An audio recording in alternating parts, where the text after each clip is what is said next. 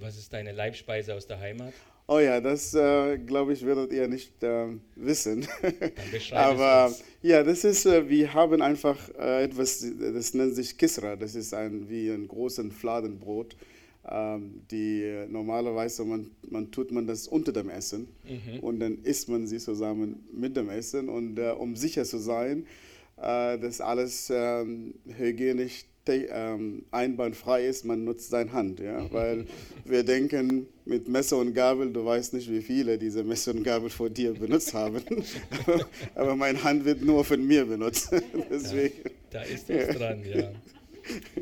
Dann gestatte mir, die zweite Frage zu stellen. Wie sprichst du Jesus Christus in deiner Muttersprache an und war das vielleicht eventuell am Anfang, also wo du zum christlichen Glauben dann konvertiert bist, ein Konflikt für dich, weil der Isa im Koran nicht unbedingt exakt derselbe wie der in der Bibel ist? Ja. Es ist in der Tat, das ist ein, war ein sehr, sehr großes Problem. Als Muslim habe ich an Isa geglaubt. Und ähm, Isa im Koran, er ist nicht gestorben, er ist nicht der Sohn Gottes.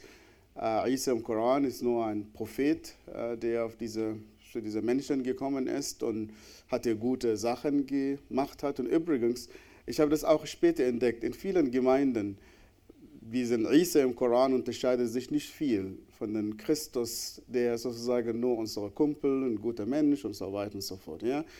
Äh, Und es war tatsächlich ein großes Problem, ihn als Heiland und Herr anzuerkennen. Ja? Und das ist einer von den zentralen äh, Unterschieden zwischen Christentum und Islam. Und wie die Bibel sagt, ohne den Heiligen Geist und ohne Gott, keiner von uns kann Jesus Christus als Herr nennen. Das heißt, wenn einer von euch heute hier und die uns schauen, wenn jemand eine Schwierigkeit damit hat, muss man sich innerlich prüfen. Jesus ist nicht nur ein Oberguru, Jesus ist nicht nur ein Prophet, der gekommen ist. Jesus ist nicht nur jemand, der Wunder getan hat. Jesus ist nicht nur jemand, der wir beten für ihn und er hilft uns. Nein, er ist Gott, der auf diese Erde gekommen ist, am Kreuz für uns gestorben ist und hat uns gerettet. Und deswegen dieser ähm, Übergang von Isa im Koran zu Jesus, in Arabisch wir sagen Yeshua.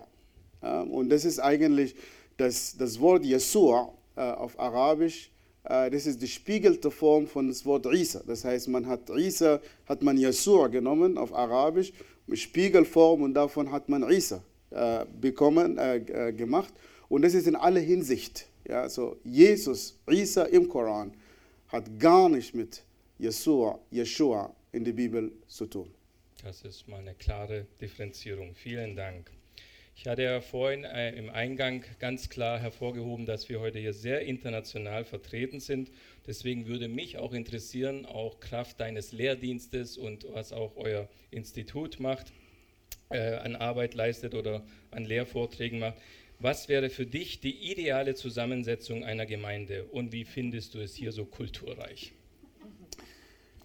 Die ideale Setzung der Gemeinde für mich ist genauso, was in Offenbarung steht. In Offenbarung äh, 5,9 steht, und ist eigentlich die zukünftige Gemeinde, und wir sollen das schon jetzt hier üben. Von allen Sprachen, von allen Kulturen, von jeder äh, Nationen auf dieser Erde, versammelt um Jesus Christus. Halleluja. Nicht um das Christentum und nicht gemeindemäßig, sondern um Jesus Christus. Und glaub mir, wenn wir alle zu Jesus Christus kommen, dort treffen wir uns. Ja? Und deswegen, wenn ich von Integration rede, ja, man kann Deutsch reden, man kann auch Spätzle essen, man kann auch Sauerkraut verkraften und so weiter und so fort. Aber das bringt uns nicht zusammen. Was uns absolut zusammenbringt, ist Jesus Christus. Und deswegen glaube ich, dass Gemeinde ist der beste Ort, wo Integration passieren kann. Nämlich wir, wir sind Geschwister. Wir sehen total anders aus, aber wir haben einen Vater. Ja, ob wir das wollen oder nicht, das ändert die Tatsache nicht. Und das wünsche ich mir, dass wir einfach von allen Nationen, von allen Kulturen, und da zeigen wir zu dieser Welt. Nur Christus kann so etwas schaffen. Niemand. Niemand, nicht die Regierung, nicht die Politik, nicht die Integrationskurse, niemand kann diese Einheit schaffen. Nur Jesus Christus. Selbst bittere Feinde können da zusammenkommen plötzlich. Absolut, absolut. Nur Christus. Das habe ich in meinem Leben erfahren. Ich werde später davon auch erzählen. Okay, Ja. die Frage habe ich zwar nicht offiziell, aber hätte mich trotzdem Du kannst, das, interessiert. äh, du kannst es stellen, das Nein, ist kein wenn du Problem. nachher darauf eingehst, dann freue ich mich schon drauf. Vielleicht vergiss es das. Ich sage nur, also was ich, Ich von deinem deine Zeugnis Frage. kenne, den Ja. Zacharia, Ja. das würde ich mir wünschen, wenn Genau. du das vielleicht teilst später. Letzte Frage. Wir sind in Corona-Zeiten, natürlich darf dieser Superstar nicht ignoriert werden. Was macht Corona mit den Menschen oder gar mit dir? Oder andersrum gefragt, was hat Corona mit Gott zu tun? Was hat Corona mit Gott zu tun? Erstens, ich glaube nicht, dass Gott Corona sozusagen für uns gebracht hat. Ja, wenn das ein Virus, dieser Virus wird durch irgendein Laboren sozusagen zusammengestellt. Das ist nicht die Idee von Gott. Aber Gott kann Corona gebrauchen. Und er hat Corona in meinem Leben gebraucht, indem er mich sozusagen plötzlich gebremst hat. Ich war so viel unterwegs. Ich, weil ich habe viele Sachen gut gemacht und auch im Sinne Gottes, äh, das ist einfach Menschen zu dienen, mit Jesus Christus unterwegs. Aber plötzlich wurde ich einfach gebremst von 100 auf 0. Ja? Und da habe ich das Erste, was ich mich gefragt habe, Gott, was willst du zu mir sagen? Ja? Und ich bin sehr, sehr dankbar für diese Zeit. Sehr dankbar für diese Zeit, dass ich auch meine Prioritäten, auch die Sachen, die ich sozusagen bis jetzt geführt habe, könnte ich sie analysieren, mehr im Gebet zu bringen und mit Sicherheit nach Corona-Business wird nicht as usual. Ja? Das heißt, als ob Gott uns ein Reset-Button, ich weiß Ja. nicht, in, in den Geräten gibt dieser Reset, ja? Er hat das einfach so gedruckt. Ja, Ja? Und dann plötzlich könnte ich andere Sachen besser genießen. Und ga- ganz am Anfang von Corona-Zeit äh, lief ich rein bei uns zu Hause und ich sehe einfach ein Bild, die sehr schön ist und habe ich einen von meinen Kindern gefragt, ja, das Bild sieht schon aus. Und mein Kind hat zu mir gesagt, Papa, dieses Bild hängt hier seit fast zwei Jahren. ja, so, so blind kann man durch die Gegend gehen. Und von daher, ich bin sehr dankbar, dass diese Zeit da ist. Aber auf der anderen Seite auch die Menschen, die krank sind, die Menschen, die, die leiden müssen. Dafür müssen wir beten und ich werde auch ein paar Worte dazu in meinem Predigt sagen. Ja, ich denke, vielen geht es tatsächlich so und auch für mich persönlich habe ich so einen kleinen Slogan, äh, auch in der Zeit, äh, sage ich mal, ist mir wichtig geworden. Es ist wichtiger, Termine mit Gott zu haben, anstatt für Gott allein. Wir können gut gemeint durch die Welt rennen, aber eigentlich doch ein bisschen gottlos dann äh, Gefahr laufen, gottlos Absolut. zu laufen. Super. Und dann auf der Dank. anderen Seite, Ja. Gott, und Gott gibt uns eine Chance. Ich meine, oft sagen wir so Gott, wir vertrauen dich und was weiß. Eigentlich diese Zeit wird diese Aussage geprüft. Genau. Ja, wir haben alle unsere Pläne. Ja, und äh, hier in Deutschland, ähm, die Menschen sind bekannt, man macht Pläne und Pläne, die man führt sie durch. Ja. Und wir sagen, Gott, wir vertrauen dir. Und, und diese Zeit, diese Aussagen werden geprüft. Ob wir das wirklich meinen oder das einfach ein frommes äh, Rede und so weiter und so fort. Ja. Genau. Vielen Dank für den Einblick und für die klaren Worte. Dann würde ich auch nahtlos dich auch gleich äh, weitermachen lassen mit dem Wort Gottes und würde mit uns ganz kurz auch nochmal beten, dass Gott in unsere Herzen spricht. Wir dürfen sitzen bleiben dazu. Ja, liebender Vater im Himmel, nochmals wollen wir dir Danke sagen, dass wir heute hier versammelt sein dürfen, dass wir heute auch ganz viele besondere Menschen hier haben dürfen, ja, einzigartige Menschen, die du wunderbar geschaffen hast. Und danke, dass du auch Einzelne berufst, in die Nachfolge und auch dir zu dienen. Und so wollen wir heute auch aus deinem Wort schöpfen, daraus lernen, Herr. Segne bitte, Bruder Yassir, dass er in unsere Herzen spricht und dass der Geist Gottes durch ihn wirken kann, Herr. Gib du ihm die Vollmacht und auch ja, den Freimut, das zu sagen, was er von dir zu hören bekommen hat. Bitte segne ihn und stärke ihn und öffne auch unsere Herzen, die wir jetzt hier im Saal sein dürfen, vor Ort, sei auch oben im Eltern-Kind-Raum, auch dort mit den Gästen, Herr, auch mit den Kindern und sei auch bitte mit all den Zuschauern im Internet, dass du sie genauso reichlich segnen möchtest. Amen. Amen. Amen. Ich wünsche dir Gottes Segen. Ja. ja, vielen Dank. Äh, Und vielen Dank auch für die Einladung. Und äh, hier zu sein ist äh, für mich ein Vorrecht. Und mein Bruder Sami. Ähm, ich habe einfach diese Corona-Wucht ähm, ähm, immer wieder neu äh, erfahren und besonders in der Begegnung. Vor Corona, wenn ich Sami treffen würde, wir würden sehr, sehr lange Zeit verbringen, um uns zu begrüßen. Ja? Ein Küsschen von hier und von dort, umarmen und so weiter und so fort. Und jetzt kommt man und sagt einfach nur äh, Hallo. In diesen Zeiten oder in etwas so merke ich, wie gravierend diese Corona für uns ist. Ja, und diese ganze Social Distance, die zwischen uns Geschwistern, zwischen uns als das Leib Jesu Christi. Aber ich glaube, das größte Problem ist nicht diese Social Distance zwischen uns, sondern diese Distanz, die wir zu Gott haben, diese Welt zu Gott hat. Und ich bin heute hier, nicht weil ich irgendetwas besser weiß als ihr oder als sie, sondern weil Jesus Christus mein Leben verändert hat und hat mir eine neue Perspektive gegeben. Und diese Distanz zwischen mir und ihm wurde durch Jesus Christus überbrückt. Und deswegen wünsche ich jeder von uns heute, der hier sitzt oder der zu Hause sitzt, dass wir uns einfach sicher sein, dass wir keine Distanz zu Gott haben oder dass Gott eine Distanz zu uns hat sondern durch Jesus Christus, dass wir zu ihm kommen können. Heute möchte ich nicht nur meine Geschichte mit euch, mit Ihnen teilen, sondern ich möchte über die Geschichte Jesus in meinem Leben reden. Ich habe vorher im Interview diesen klaren Unterschied gezeigt zwischen Jesus im Islam und Jesus in der Bibel. Jesus im Koran, den ich gekannt habe, guter Prophet, guter Mensch, hat viele gute Taten getan. Aber er ist nicht derjenige, der den Tod besiegt hat.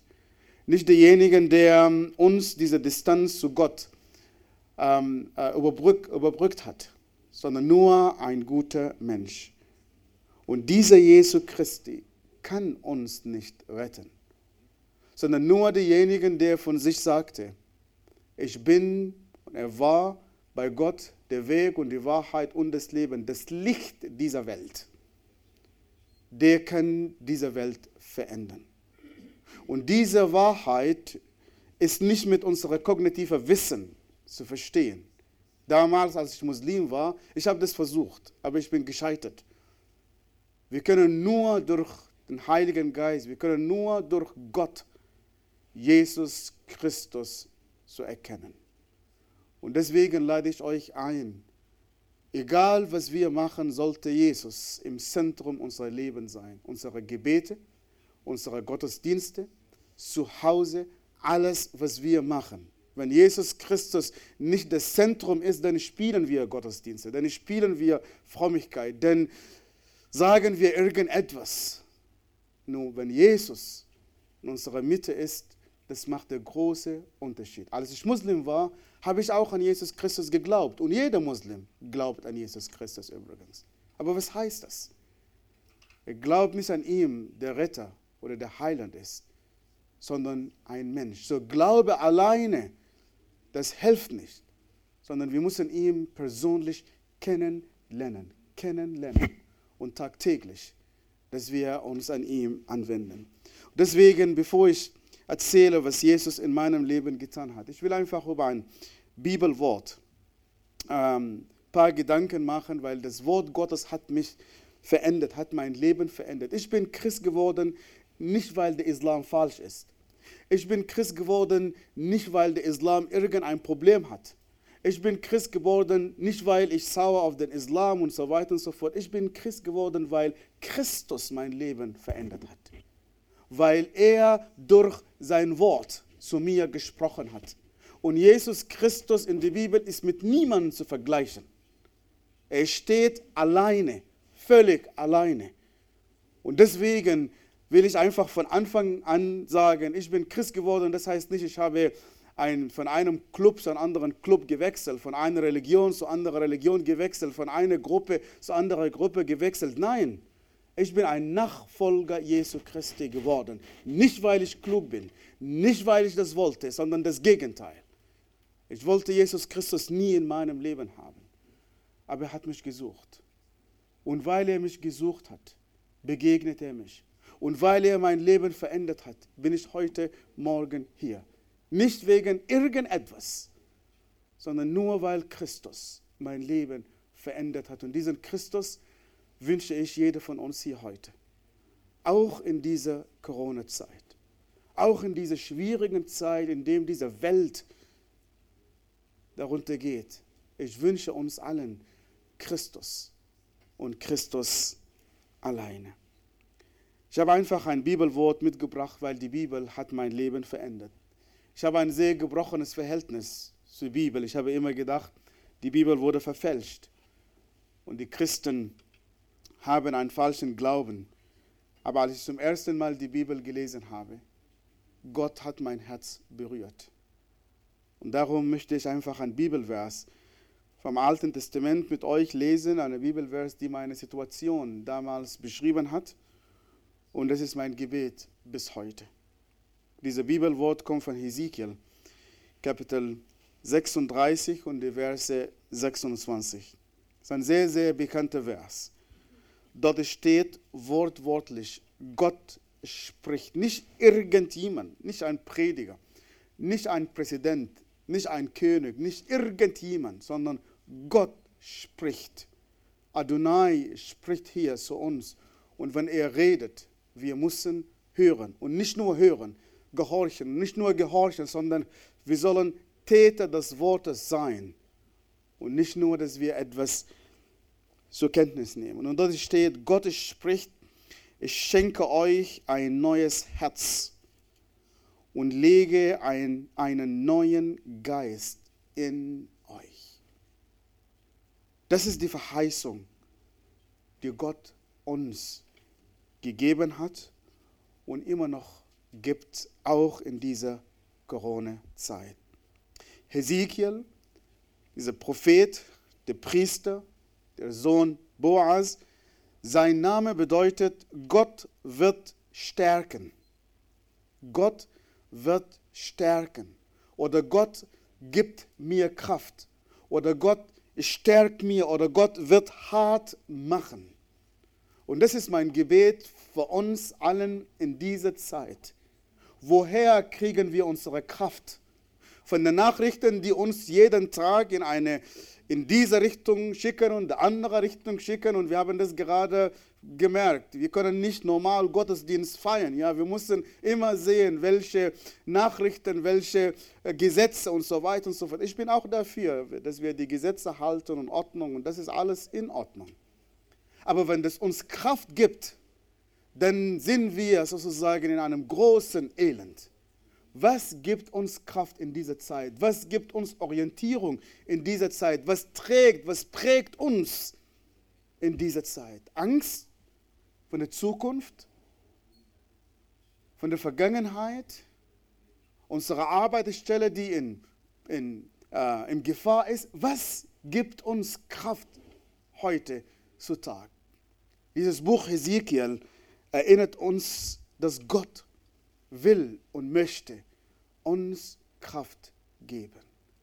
Und ich hoffe, dass jeder von uns heute seine Augen hoch erhebt und sagt, Herr Jesus, bitte gib mir Kraft. Gib mir Kraft, wie ich mit meinen Kindern umgehe, meiner Frau, die Familie, die Gemeinde und das Elend, was ist in dieser, diesem Land, was in diesen Tagen, die wir uns erlebt haben. Diese Social Distance. Die Menschen, die wir lieben, wir durften sie nicht besuchen. Die Kranken. Die Menschen, die uns bedeuten. Wir könnten ihnen, mit ihnen nicht so frei umgehen wie früher. Nur Gott kann uns Kraft geben. Das Buch Hesekiel fängt mit einer sehr, sehr interessanten Aus Aussage indem er mit den Zeiten, Zeitangaben, fängt mit den Zeitangaben an. Und er sagt in Hesekiel 1 im 30. Jahr, am fünften Tag des vierten Monats. Dort werden die Zeiten, die Orte, die Geografie genannt. Und das hat mich in die Bibel fasziniert, als ich die Bibel zum ersten Mal gelesen habe. Die Bibel hat mich fasziniert, weil dort begegnet ich ein Gott, der in Raum und Zeit gehandelt hat. Das ist völlig anderes wie Allah, der das Universum geschaffen hat. Er sitzt irgendwo, er greift nicht in Raum und Zeit. Und hier finden wir einen Gott, der die Zeiten nennt. Ein Gott, der seinen Thron verlassen hat, Mensch geworden. Ein Gott, der sich selbst als Immanuel genannt hat. Der mitten unter uns ist. Ein Gott, der mit uns unterwegs ist, auch in dieser Zeit von Corona. Ein Gott, der ein Interesse in deinem Leben, in ihrem Leben, in meinem Leben hat. Ein Gott, der ihm, was wir durchgehen momentan, ist ihm nicht egal. Und deswegen fängt dort Ezekiel mit diesen Zeiten im 30. Jahr im fünften Monat. Die Zeiten in der Bibel haben immer eine Bedeutung. Immer eine Bedeutung. Und diese Bedeutung, nur Gott gibt die Zeiten diese Bedeutung. Ich hoffe, dass wir die Zeiten deuten können, dass wir einfach, was um uns geht momentan, dass wir schauen und sagen, was ist hier los? Ich hoffe, dass wir die Zeiten deuten können, genauso wie die Kinder Essacher im Alten Testament. Diese Kinder Essacher, eine kleinere Gruppe, und sie haben eine Besonderheit. Im Buch Chronik steht, unter ihnen waren Männer, die die Zeit verstanden haben und wussten, was Israel zu tun hat. War ein besonderes Volk innerhalb der Israeliten. Ihre Spezialität war, dass sie einfach die Nachrichten hören, dass sie die Zeitung lesen, dass sie einfach sehen, was los ist und Gott gab ihnen diese Weisheit zu Israel zu sagen, was ist los, was wir zu tun haben. Und da wünsche ich mir, dass Gott, dass Gott unter uns auch Frauen und Männer unter uns findet und berufen darf, die uns helfen, die Zeiten richtig zu deuten. Momentan stecken wir in eine sehr, sehr schwierige Zeit dieser Pandemie die uns alle gebremst hat, die uns alle in Panik versetzt hat. Selbstverständlich, tagtäglich bete ich für die Menschen, die krank sind, die Menschen, die, die durch diese Pandemie betroffen sind. Und wir sollen einfach für diese Menschen beten, in Deutschland, in Europa und auch weltweit. Wir sollen auch unsere Masken tragen. Wir sollen auch diese Maßnahmen sozusagen einhalten. Aber ich glaube, wir brauchen etwas tieferer als das als Gemeinden, wir sollten einfach Gott fragen, was möchtest du von uns haben in dieser Zeit? Warum gehen wir durch diese Zeit? Statt dass ich dort sitze und klage und sage, ich kann nicht mehr reisen, ich kann nicht mehr meinen Dienst machen, ich muss dort sitzen und sagen, Herr, was möchtest du? Hilf mir, diese Zeit zu deuten. Hilf mir, Herr, ein neues äh, eine neue Orientierung zu bekommen. Zeiten zu deuten, um zu verstehen, was möchte Gott mit uns haben in dieser Zeit. So, Hesekiel war in einer schwierigen Zeit damals. Ich war auch in einer schwierigen Zeit damals im Sudan, bevor ich zum Glauben gekommen bin. Ich war so weit weg von Gott. Und dann kam die Zeit, als Gott sich für mich offenbart hat kam die Zeit, als Gott auch mit Hesekiel gesprochen hat. Und kam auch die Zeit, als auch jemand, der dann fast in einer ähnlichen Situation war, nämlich Daniel, der auch in einer Schwierigkeiten war. Im Buch Daniel lesen wir dort, der mächtigste Mann, der König, der, der so, so wichtig war, die, die, die Übermacht zur damaligen Zeit, Nebuchadnezzar, der, der sozusagen alles machen könnte. Er könnte er hat sich erlaubt, nach Jerusalem zu gehen und die Israeliten zu verschleppen. Er konnte jeden Krieg gewinnen. Er war der mächtigste Mann auf dieser Erde. Wenn man ihn mit heutzutage vergleichen, er kann einfach Trump und Merkel und die Europäer und die Chinesen und so weiter und so fort, alle in einer Person. der mächtigste Mann auf dieser Erde. Er konnte alles machen. Und eines Tages wurde er Lehm gelegt, genauso wie wir. Nebuchadnezzar hat eines Tages einen Albtraum. Sie können das und ihr könnt das in Buch Daniel 2 lesen. Er hat einen Albtraum. Durch diesen Albtraum sein Geist so erschrak, sagt die Bibel, dass er aufwachte und er hat schlaflose Nächte. Er hat Macht, er hat Möglichkeiten, er hat alles, was man damals haben könnte und trotzdem könnte er nicht schlafen, weil ein Traum zu ihm gekommen ist. Er wusste nicht, was dieser Traum bedeutet. Und er war in Panik. In Panik suchte er Hilfe bei den Schriftgelehrten, bei den Zauberern, bei den Experten seiner Zeit. Aber diese Menschen könnten ihm nicht helfen. Sie könnten ihren, seinen Traum nicht helfen. Und sie sagen zum König, wir können dir nicht helfen. Sie haben ihre Grenzen erkannt. Und sie sagten zum König, du verlangst etwas von uns, was nur die Götter tun können. Wir sind Experten, ja. Wir haben Weisheit, ja. Aber wir erkennen unsere Grenze. Und ich glaube, das ist, was Gott uns durch diese Corona zeigen möchte. Wir leben in einem Land, wo Gott uns mit vielen Möglichkeiten geschenkt hat. Wir leben in einem Land, wo mehr als 70 Jahre Frieden, kein Krieg. Jeder wird respektiert und jeder hat seinen Platz in diesem Land. Und dafür bin ich sehr dankbar. Wir leben in einem Land, fast alles, was man plant, gelingt die Menschen. Wir leben in einem Land, wo Gott uns mit vielen Sachen gesegnet hat. Und statt dass wir dankbar sind, wir versuchen allmählich Gott von der Mitte unserem Leben wegzutreiben. Wir wollen ihn nicht mehr haben. Im Grundgesetz steht, die Würde des Menschen ist unantastbar. Und statt dass wir sagen, dass diese Prinzipien von der Bibel kommen und dass die Würde des Menschen hat mit Gott zu tun, weil jeder Mensch in Ebenbild Gottes geschaffen worden ist, wir nehmen einfach Kredit und sagen, ja, das ist unsere eigenen Gedanken. Demokratie das ist unsere eigenen Gedanken. Nein. Gott hat seine Hand über dieses Land gehabt hat. Und wir sollen Gott nicht wegtreiben. Und deswegen bete ich in dieser Zeit, dass wir nicht nur wie Nebuchadnezzar die Experten und allen die Menschen, die um uns sind, zu fragen, jeder Mensch wird gefragt. Der Einzige, der unsere Regierung momentan nicht fragt, ist Gott. Wer kommt und fragt Gott, was ist los mit dieser ganzen Pandemie? Was ist los mit uns hier ist?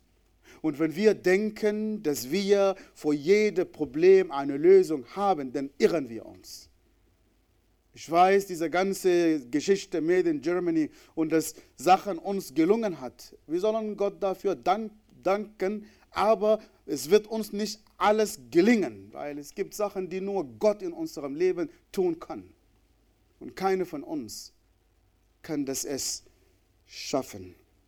Und hier in dieser Geschichte kommt Daniel im Spiel. Daniel suchte bei Gott seine Zuflucht. Und Gott hat ihm einen Traum, die Deutung gegeben. Daniel hatte längst erkannt, dass nur Gott, dass Gott hat alle Fäden in der Hand. Nicht die Magien, nicht die Experten und nicht die Menschen, die uns in Angst versetzen möchten. Gott hat alles in seiner Hand. Und dann sagte Daniel, er, meinte Gott, er ändert Zeit und Stunde. Nicht Corona hat uns gebremst, sondern Gott hat uns gebremst.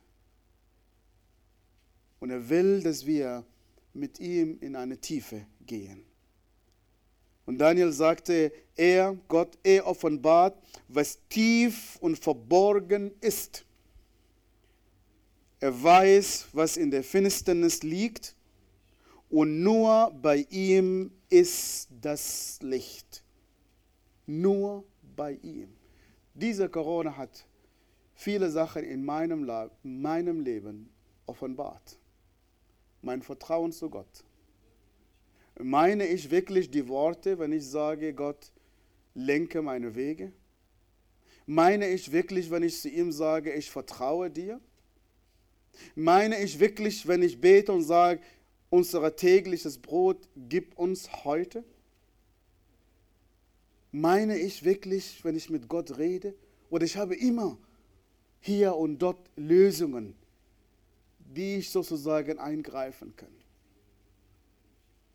Wenn Corona eine Sache in unserem Leben offenbart, er hat offenbart, wie bankrupt sind wir, wie, wie, dass wir einfach leer sind. Ein Virus, was wir nicht sehen können, versetzt uns in Angst.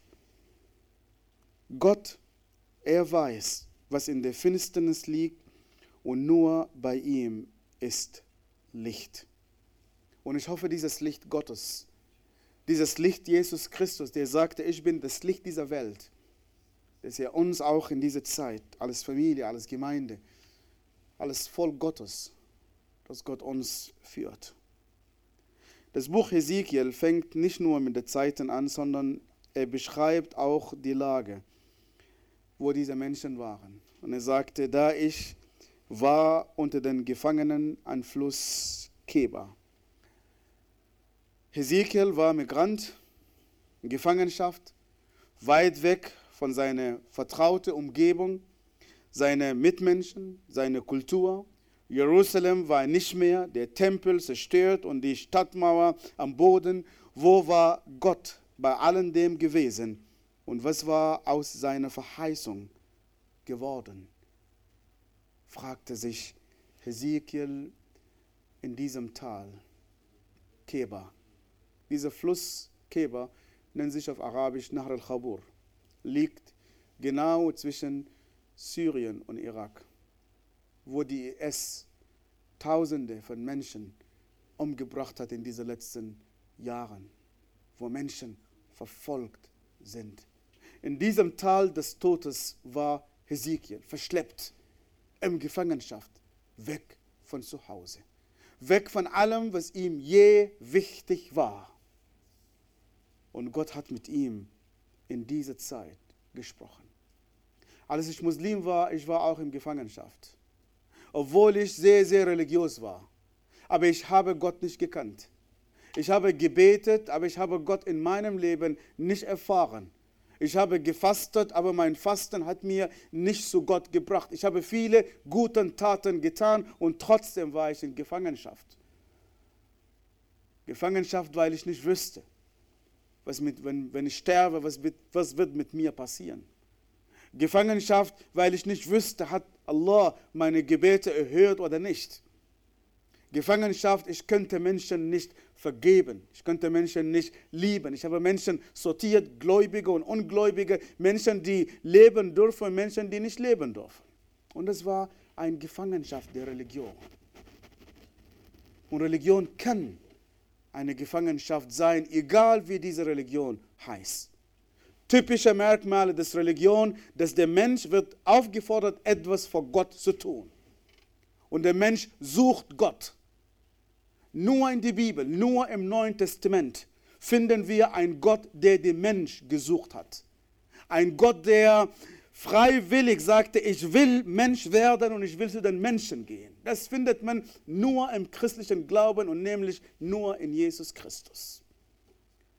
Und er hat meine Gefangenschaft zu Ende gebracht. Genauso wie die Israeliten damals. Und erlauben Sie mir und erlauben mir heute, dich und Sie direkt zu fragen. In welcher Gefangenschaft lebst du heute? Angst? Vergangenheit? Wir wissen nicht, was morgen kommt. Wir sind versichert und überversichert und trotzdem leben wir in Angst? In welcher Gefangenschaft leben wir? Wir jammern auf höchstem Niveau, obwohl Gott uns mit vielen Sachen beschenkt. Mit vielen Sachen. Und besonderes in dieser Zeit. In welcher Gefangenschaft lebst du? Unser Frieden? Sündhaftigkeit? Die Sachen, die wir tagtäglich anschauen und wir wissen genau, wir sollten das nicht tun? In welcher Gefangenschaft lebst du?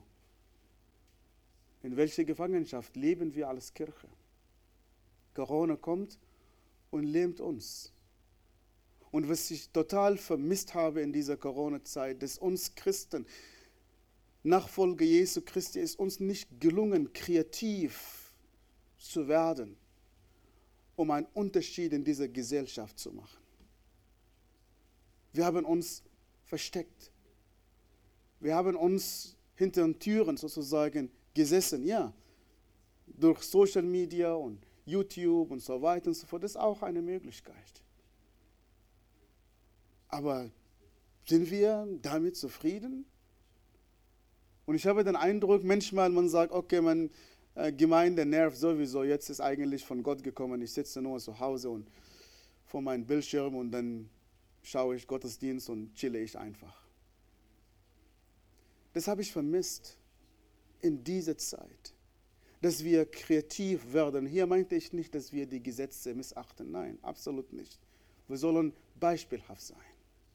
Aber dennoch glaube ich, dass die Gemeinde Jesu Christi kann mehr. Nicht, weil wir können, sondern weil der in uns ist, kann mehr als das. In dieser Gefangenschaft war ich, als ich Muslim war, in diesem Fluss Keba.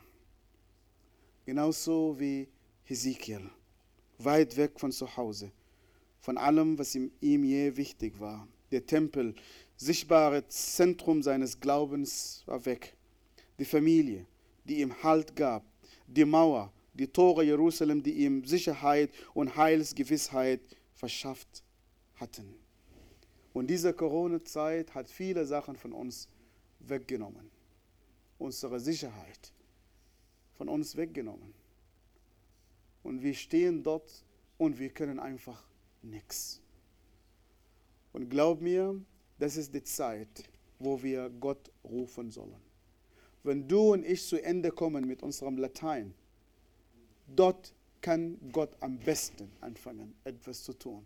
In deinem Leben, in meinem Leben genauso im Leben von Hesekiel. Das ganze Volk Israel war in diesem lähmenden Zustand der Zerstörung ihres seitherigen Lebens und Umfeld, genauso wie wir heutzutage.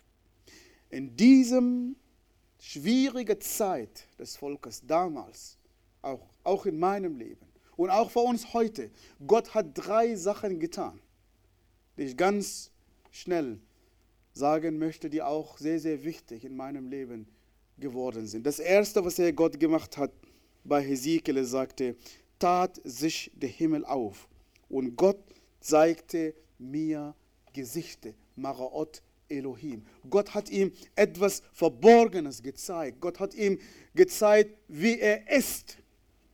Und heute bete ich, dass Gott sein Himmel auftut, für uns hier in dieser Gemeinde, in Sindelfingen und die Menschen, die uns im Internet verfolgen, in Deutschland, überall, dass Gott sein Himmel auftut in dieser schwierigen Zeit. Und dass wir nicht nur den Tod sehen, dass wir nicht nur die Ängste sehen, dass wir nicht nur die, die, die Schrecken sehen, sondern Gott sehen. Gott sehen. Der Himmel tat sich auf. Und Ezekiel hat Gottes Gesicht gesehen. Im Neuen Testament hat sich der Himmel dreimal aufgetan. Wisst ihr, wo war das erste Mal, dass der Himmel sich aufgetan im Neuen Testament? Wie bitte? Bei der Taufe. Jesus Christus wird im Jordanland getauft Und dann der Himmel tat sich auf und dann kam Gott der Vater und er sagte, er ist mein geliebter Sohn. Eigentlich von allem, was er über Jesus sagen könnte. Er, könnte, er hätte sagen können, der Messias ist da, der König ist da, der Gekreuzigte. Er hätte viele Sachen über Jesus Christus sagen, aber er hat ein, ausgerechnet eine Aussage gesagt, er ist mein geliebter Sohn. Und das ist genau, was der Islam ablehnt. Jesus Christus ist nicht der Sohn Gottes. Jesus Christus ist nicht Gott. Und genau diese Aussage hat Gott der Vater vom Himmel gesagt. Er ist mein geliebter Sohn. Ja? Das zweite Mal tat sich der Himmel auf, wann? Ja, bei der Verklärung. Bei der Verklärung Jesu Christi. Mose, Elia waren da, die die, äh, die Jünger Jesu waren da und Petrus sagte zu Jesus, es ist sehr gut hier zu sein. Einfach, wir sind alle Kumpel und hier, wir sind alle gläubig im Tal. Das ist schrecklich, dort gibt Corona. Lass uns einfach hier bleiben. Wir wollen nicht dorthin gehen. Und dann tat sich der Himmel auf, weil Petrus für einen Moment war so begeistert, dass Moses da war, weil Petrus war ein Jude und hat Moses gesehen. Und für die Juden gibt es nicht Größeres als Moses. Und plötzlich, Jesus ist nur einer von drei geworden. Moses, Elia, äh, äh, Jesus, Mohammed, was Buddha, was weiß ich. Und sie dachten so und dann Gott hat seinen Himmel aufgetan und sagte zu Petrus, wenn du denkst, dass Jesus Christus nur einer von drei, von diesen drei Herrschaften, du liegst völlig falsch. Er ist mein geliebter Sohn. Jesus steht alleine, mit niemand zu vergleichen. Und dort steht wortwörtlich, als die Jünger Jesu die Stimme Gottes gehört haben, sie haben Angst gehabt. Sie gingen flach auf den Boden. Und dann kam Jesus Christus und sagte zu ihnen, fürchtet euch nicht. Und dort steht wortwörtlich, und als die Jünger Jesu Christi ihre Augen hoch erhoben haben, sie haben niemand gesehen, nur Jesus. Nicht Moses, nicht Elias, nicht Corona, nicht die Probleme. Jesus. Jesus. Und das ist mein Gebet für mich tagtäglich. Wenn ich morgen aufstehe, aufwache, ich möchte nur Jesus sehen. Das heißt nicht, die Probleme zu verdrängen, nein. Das heißt nicht, dass man einfach in einer Illusion lebt, nein. Sondern Jesus sehen. Jesus sehen. Jesus sehen. Und es soll mein Tag nicht, ich soll mein, mein Tag nicht so starten mit meinen WhatsApp-Nachrichten, die die sozusagen den ganzen Tag verderben werden, sondern mit Jesus. Jesus. Jesus steht alleine mit niemandem. Das dritte Mal, dass der Himmel sich auftat, im Apostelgeschichte, Stephanus. Stephanus wird, wird gesteinigt, verfolgt und er blickte den Himmel und er hat genauso gehandelt wie Jesus. Sagte, Herr, vergib ihnen diese Sünden. Und während er gesteinigt worden ist, sah er den Himmel, der Himmel tat sich auf. Und was hat er gesehen? Jesus. In welchem Zustand? Stehen, nicht sitzen. Das ist der einzige Ort, wo steht, dass Jesus Christus ist stehen. Stehen zum rechten Seite des Vaters. Er sitzt immer. Und wisst ihr, warum steht er? Ich glaube zutiefst.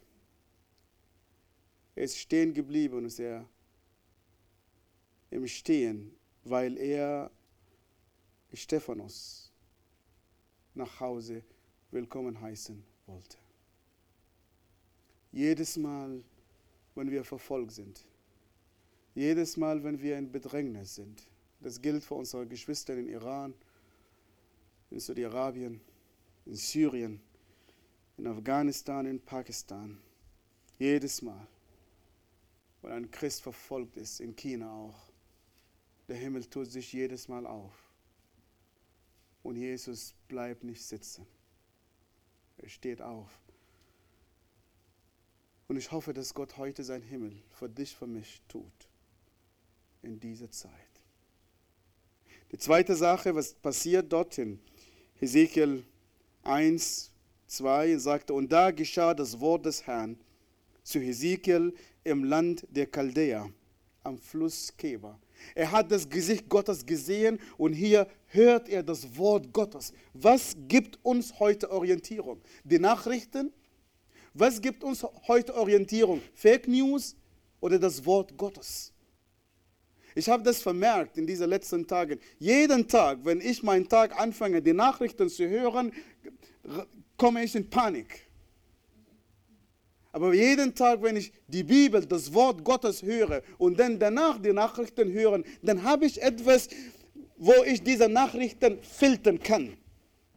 Morgens kriege ich eine Verheißung von Gott. Und diese Verheißung trägt und prägt mich den ganzen Tag, egal welche Nachrichten kommt. Was prägt uns heute? Was gibt uns heute Kraft? Was gibt uns heute Orientierung? Bei Hesekiel war das Wort Gottes. Und drittens, was passiert, sagte, derselbe kam die Hand des Herrn, das ist alles in Hesekiel 1, kam das Hand des Herrn über ihn. Gott hat ihn berührt. Die Hoffnung, Gott hat uns nicht vergessen. Gott hat mich in mein Elend im Sudan nicht vergessen. Und Gott vergisst auch seine Gemeinde im Nahen Osten auch nicht.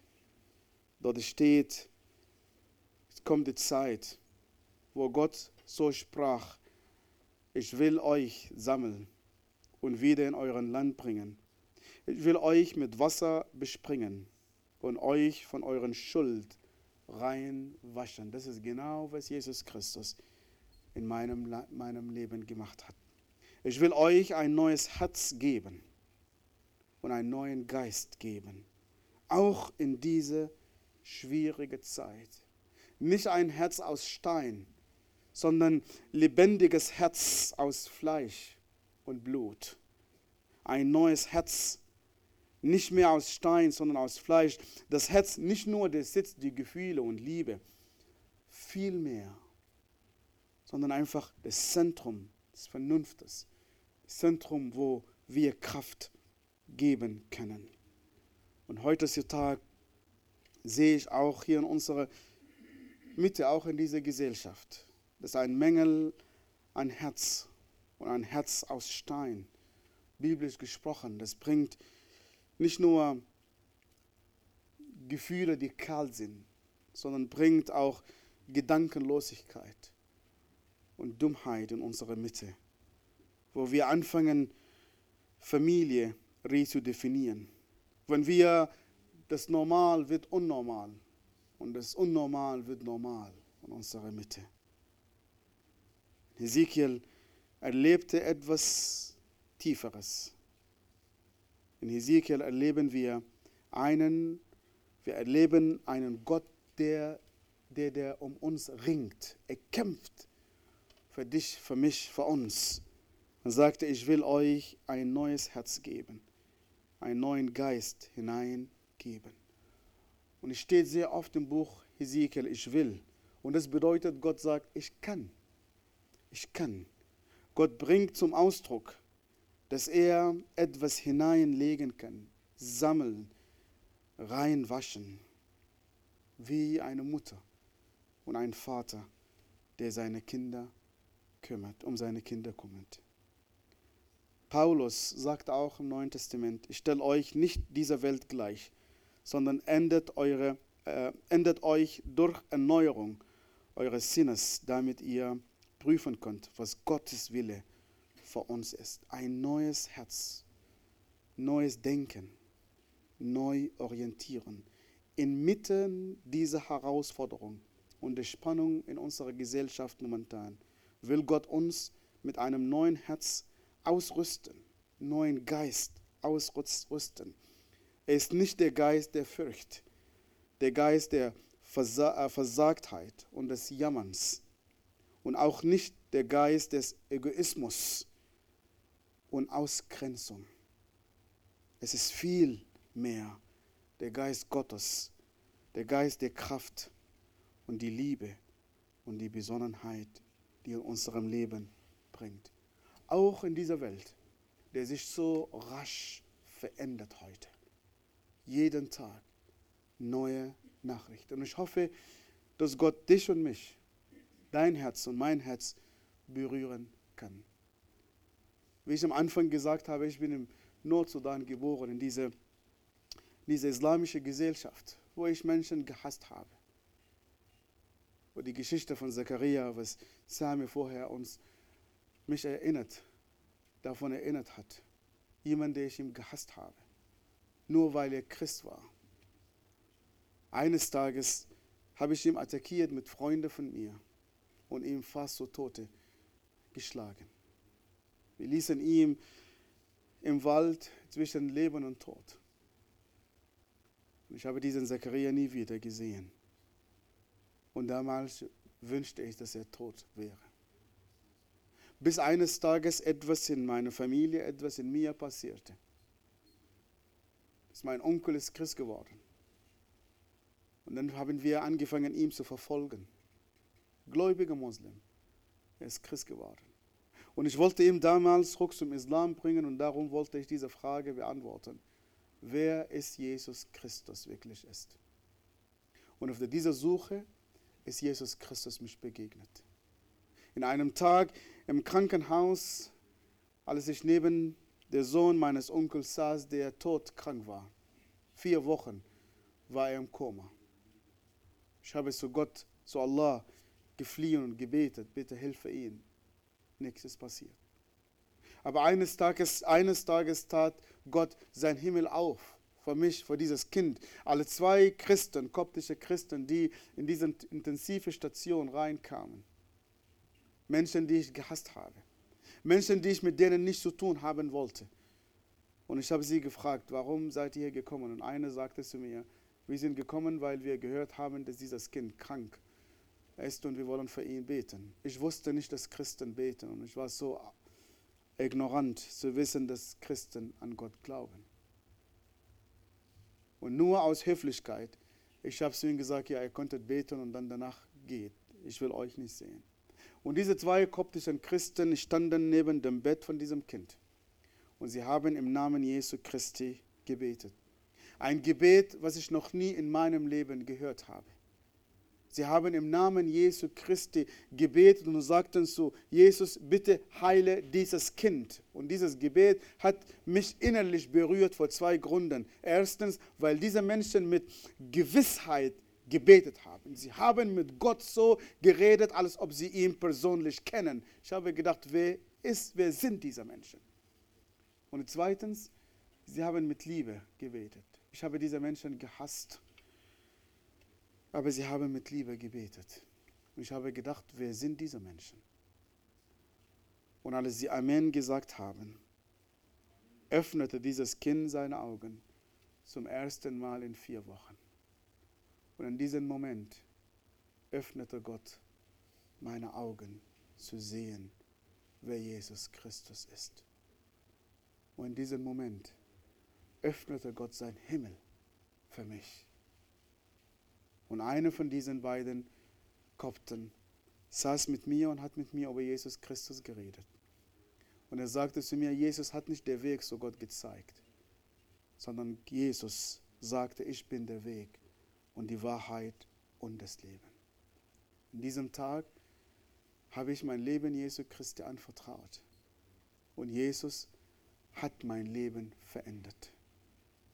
Er hat mich berührt. Er hat sein Wort in mir hineingebracht. Und sein Wort hat mein Leben verändert. Das brachte mich an ein sehr, sehr großes Problem. Auch mit meiner Familie. Meine Familie hat mich vor Tod deklariert. Ich existiere nicht mehr. Sie haben einen Sarg gebracht und sie brachten diesen Sarg zum Friedhof. Und sie haben mich dort begraben. Ich existiere nicht mehr für sie. Wo habe ich meinen Trost gefunden?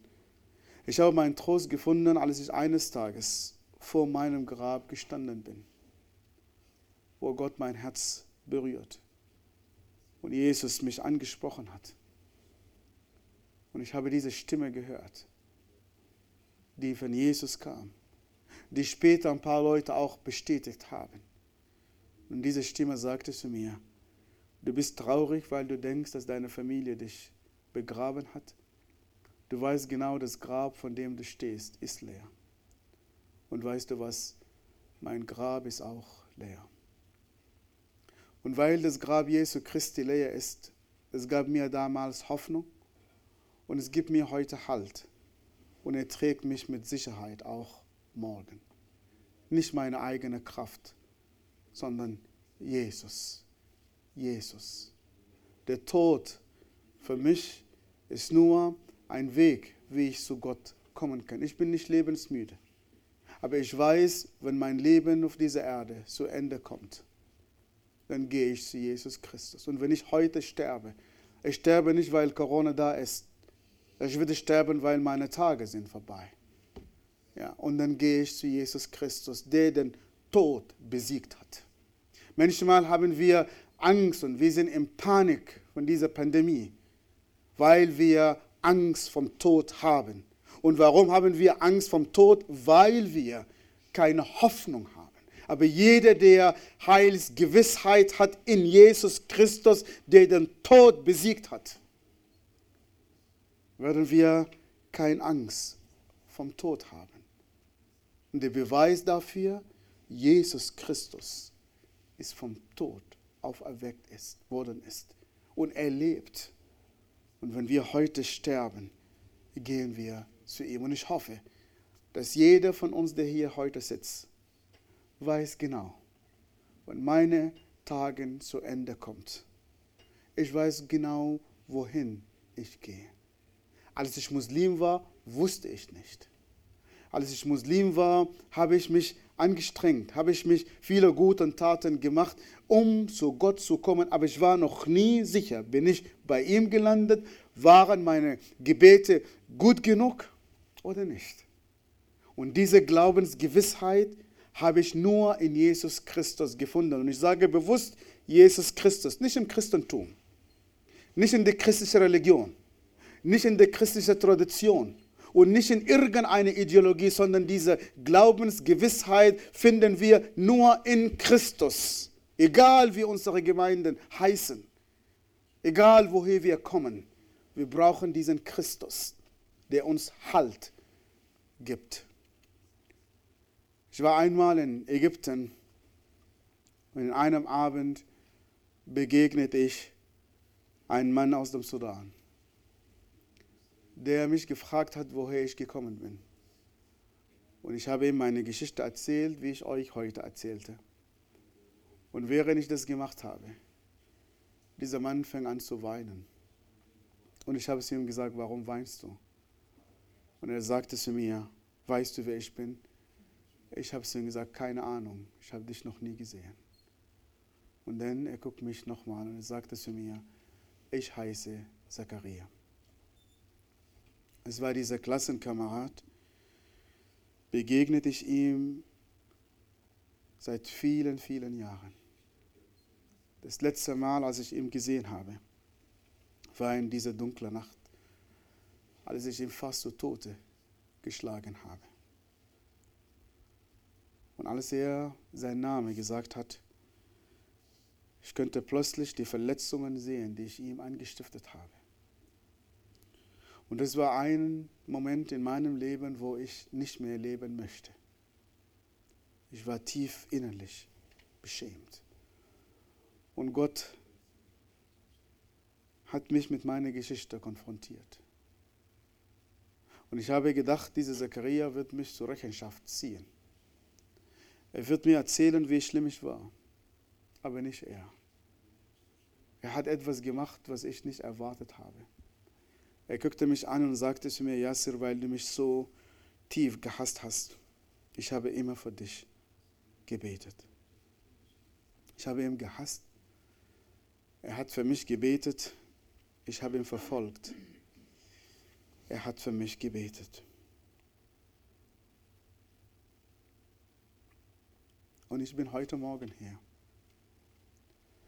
weil jemand wie Zachariah für mich gebetet hat. Hass mit Hass zu begegnen, es ist nicht schwierig. Aber Hass mit Liebe zu begegnen, dafür brauchen wir jemanden, der Jesus Christus heißt. Wie gehen wir mit Menschen, die uns nicht mögen? Wie gehen wir mit Situationen? Mit Menschen, die uns vielleicht wehgetan haben? Menschen, die wir ihre Gesichter nicht sehen wollen?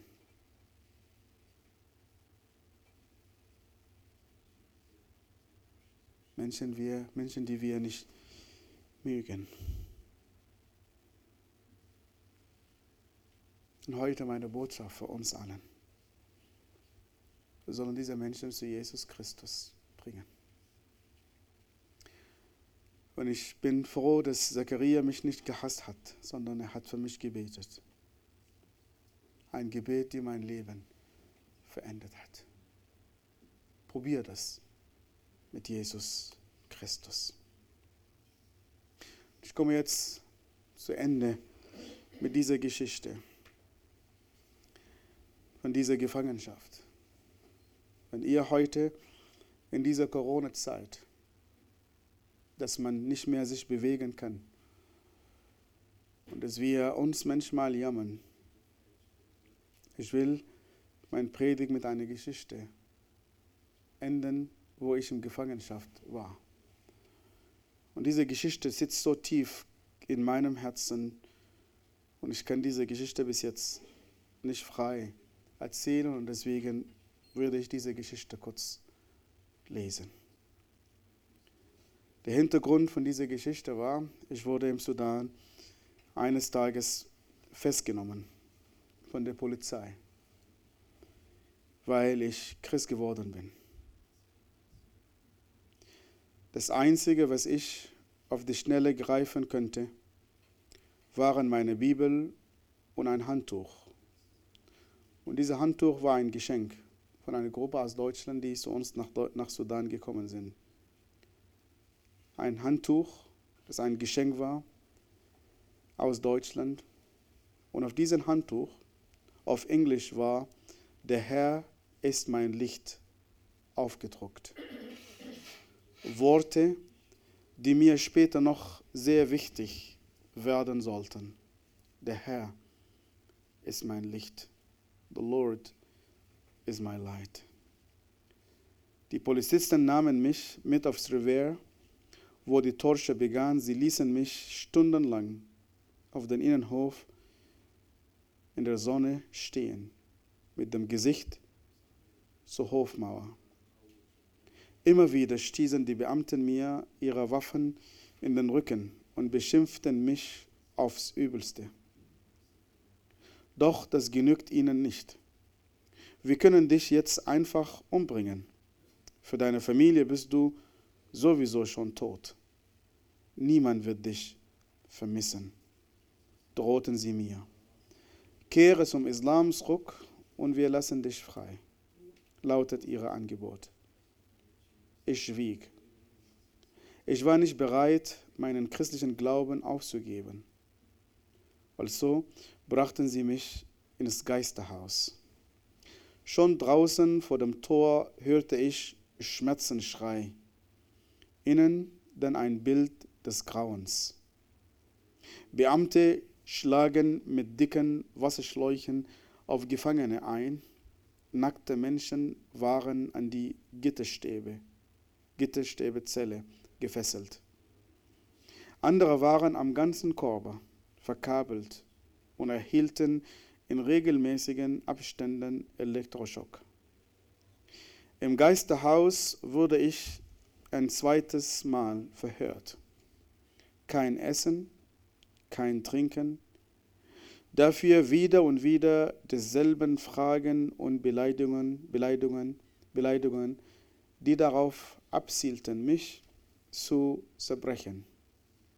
Ich tröstete mich mit den Gedanken, dass sie mich sicherlich freilassen würden, wenn sie merken, dass ich tatsächlich keine Informationen für sie hatte, doch ich sollte mich irren.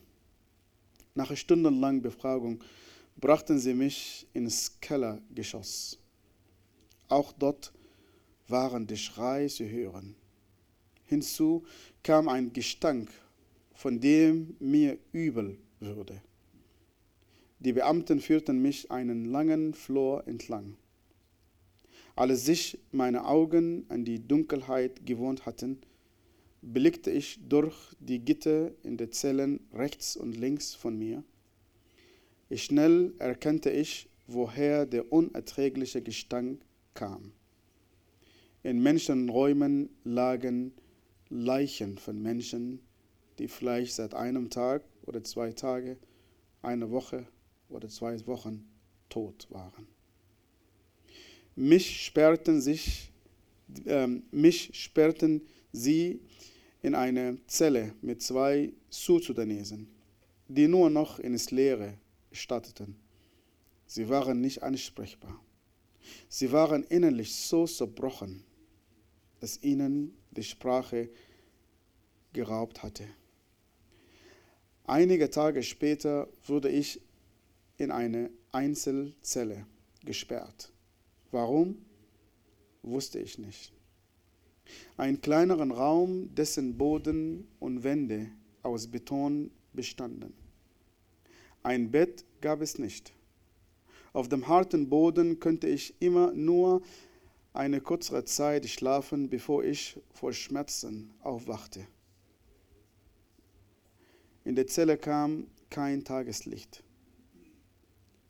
Sie war so dunkel, dass ich nicht mehr in meiner Bibel lesen konnte. Ich verlor jegliches Gefühl für die Zeit und wusste nicht, ob es Tag oder Nacht war. Umso dankbar war ich, dass ich bei der Verhaftung neben meiner Bibel auch das Handtuch hatte mitnehmen können.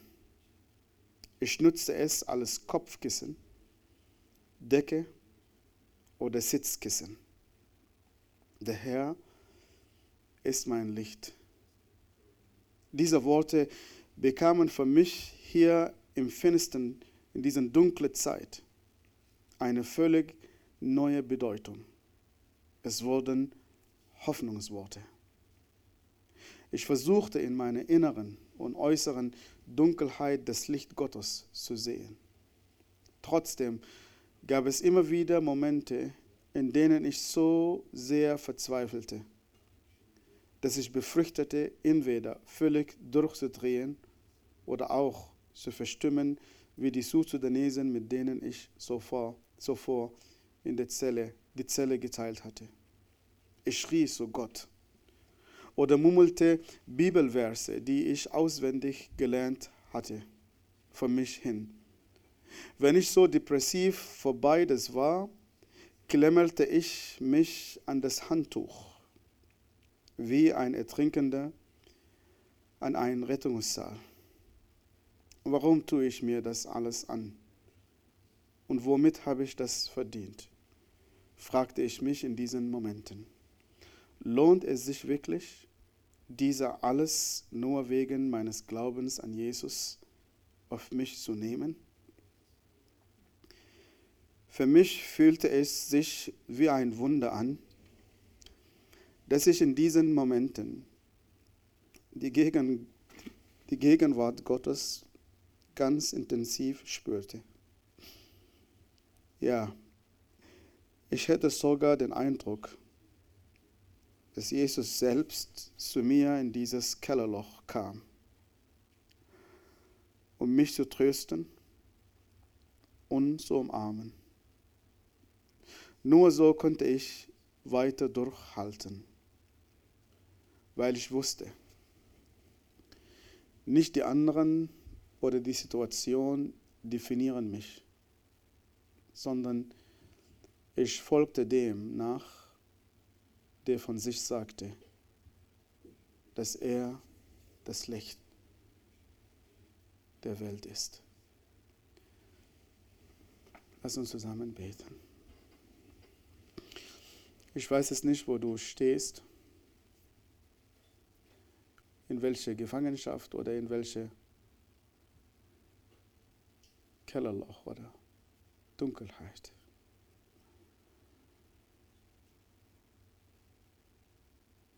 Lass uns einfach Zeit der Stille vor Gott nehmen und mit Gott reden. Vielleicht heute ist dein Gebet, Herr, gib mir ein neues Herz, zu vergeben, zu lieben und vielleicht einfach loszulassen.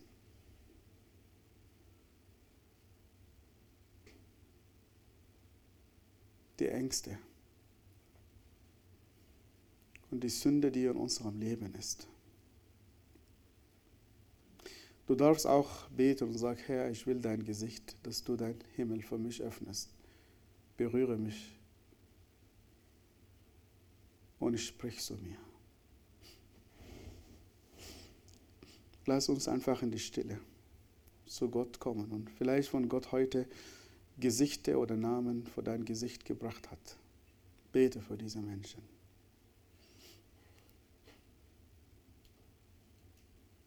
Und vielleicht sind wir total unzufrieden mit der Situation, in der wir uns sind. Sagen Sie ihm, Herr, wir danken dir dafür. Und wenn du ihn gar nicht kennst, wenn du keinen Schritt mit Jesus Christus getan hast, heute ist dein Tag. Sagst du ihm, Herr Jesus Christus, ich öffne mein Herz zu dir. Ich lade dich, dass du in meinem Leben kommst und dass du mich rettest. Ich brauche dich, Herr Jesus Christus. Lass uns in die Stille beten und bitte komm vor Gott und red mit ihm.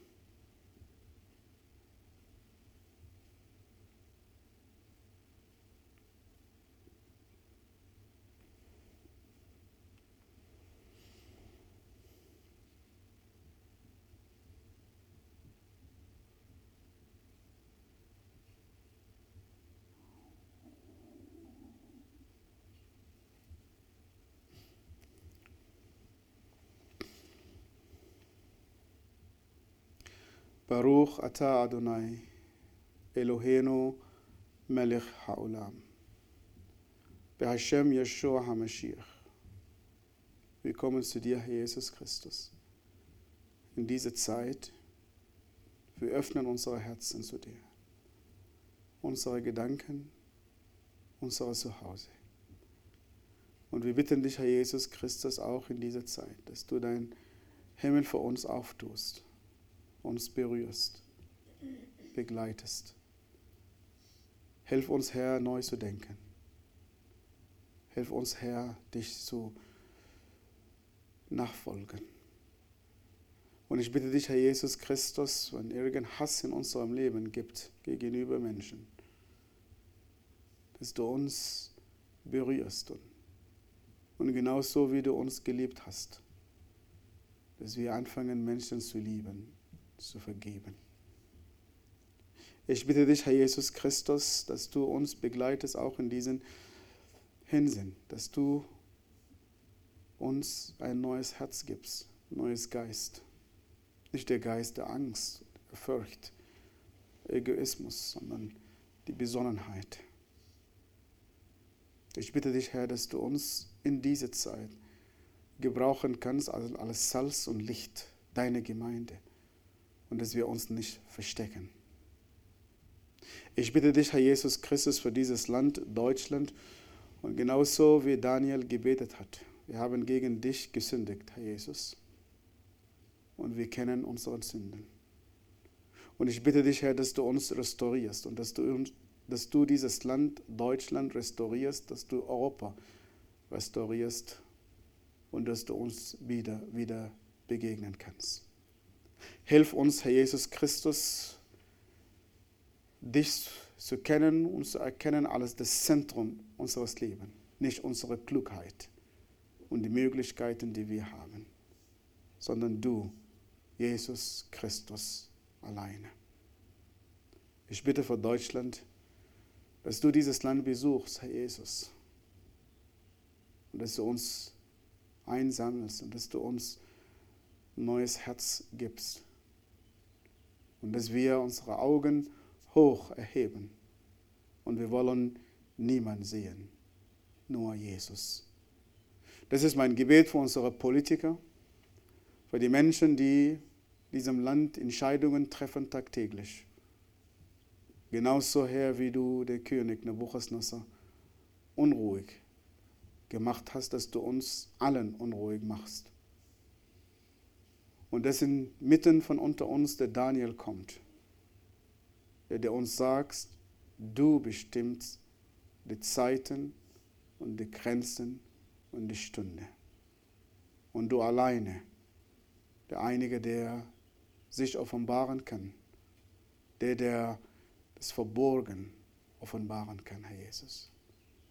Ich danke dir, Herr, dafür, dass du uns begegnen möchtest und dass du deine Hand über dieses Land halten möchtest. In deinem Namen beten wir und glauben wir. Amen.